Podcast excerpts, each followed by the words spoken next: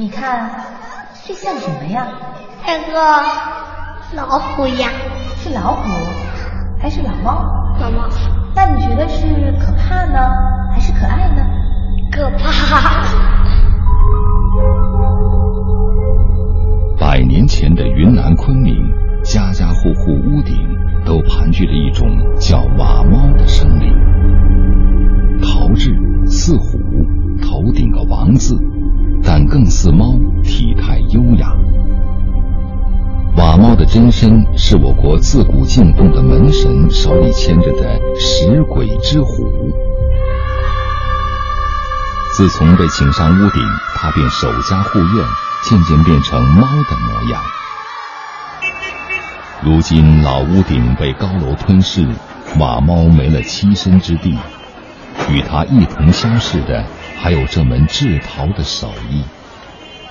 四十三岁的张才成了昆明地区最后的瓦猫匠人。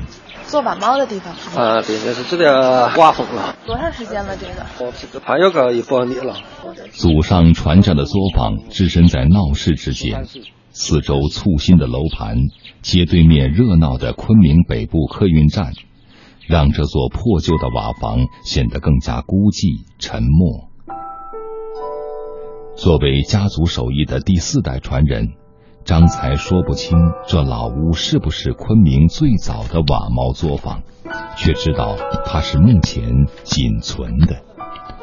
先要揉泥，把它揉的匀净、和硬的和软的在一起。这种陶土您都是从什么地方淘？呃，以前这附近大布村比较多，这个。过去上山挖泥的日子，随着城市长出新的骨骼远去，一年里动手做瓦猫的机会也不多了。今年张才才做了四五十个，甩出一块泥放到拉坯机上，张才脚下一蹬，泥盘开始缓缓旋转。三十年前，他就坐在这台拉皮机前。那时候他才十三岁。张才的手看似没有什么动作，可泥却在变，由僵硬变得柔软，又在柔软中立起来成型。第二块，这个是瓦猫的头。拉完坯，他总是要反反复复洗手，才能开始下一个工序：搓泥球、拉泥条、捏泥片，然后把这些小零件贴到方才拉出的瓦坯上，刻画造型。这个是鼻子。对，你看这个椰子就是用来野猪。啊。这其实就是个牙膏盖，是吗？对对，剩下的是作为它的眼皮。眼皮啊。随着张才的粘贴刻画，泥坯逐渐生动起来。压出来再一会儿，一只龇牙咧嘴、瞪着眼的猫，就威风凛凛地站在一块瓦基上。张家瓦猫，当地人都叫它云彩瓦猫。取的是大哥张云和小弟张才两个人的名，他们家兄弟三个都是跟父亲学的手艺。从我大哥他第一个开始学，学的时候是我二哥帮他做一些杂事，比如说揉泥巴吧。然后慢慢的，我大哥学会了以后，又到我二哥开始学。呃，等他学会了，我慢慢的要开始学。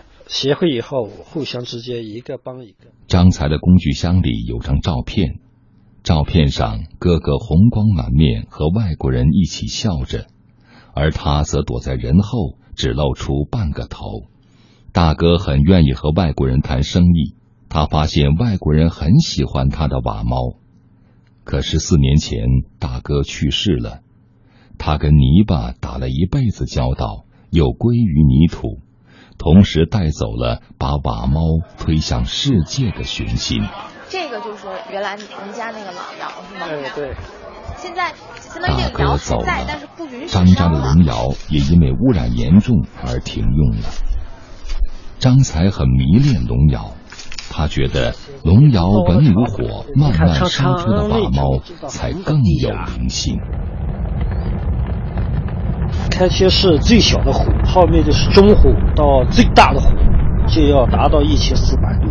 然后在外面把烧钱放进去，两天的时间不能停火，不能睡觉的，一定要三到四。张才的话顺畅起来，脸也生动起来，他的眼睛泛起光来，仿佛眼前真有窑火燃烧着。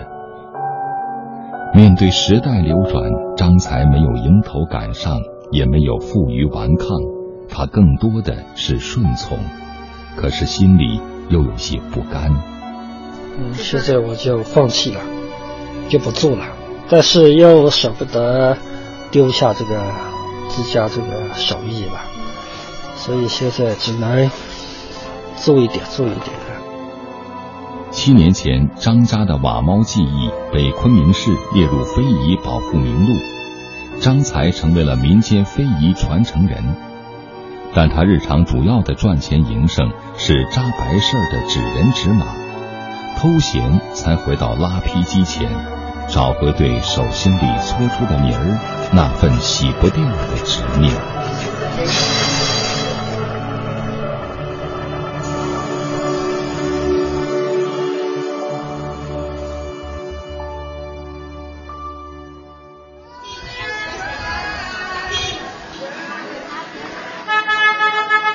我是记者张文，距离张才作坊十五公里的文化巷是昆明潮流聚集地，在这里，瓦猫被当做一种象征摆进橱窗。我把张才拖到这里，想帮他的瓦猫找块新屋顶。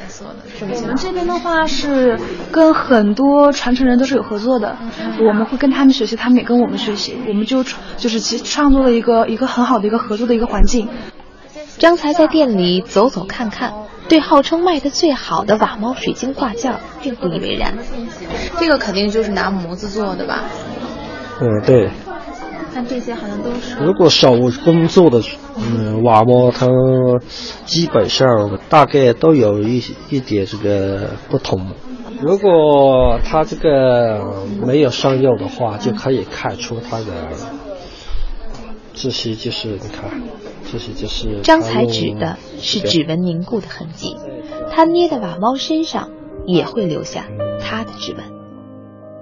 店主是云南艺术学院老师尤俏。我们原来不认识张师傅，如果认识的话，我肯定早就拜访他了。他说改天去张才家拍他做瓦猫，帮他重新包装，在互联网上卖。联合国教科文组织有一个。杰出手工艺徽章的认证，第一个是叫做正宗，第二个是叫做绿色，第三个是叫做有社会责任感。如果这些东西你们自己在做这个手艺的人，你们都不梳理，渴望别人去帮你梳理，这是很难的。你传承的这种文化它是个整体，你不能说只是一只猫啊。整个对话过程中，张才一直低头搓手，一言不发，唯有说到这儿，他猛一抬头。与尤俏第一次对上了眼神儿。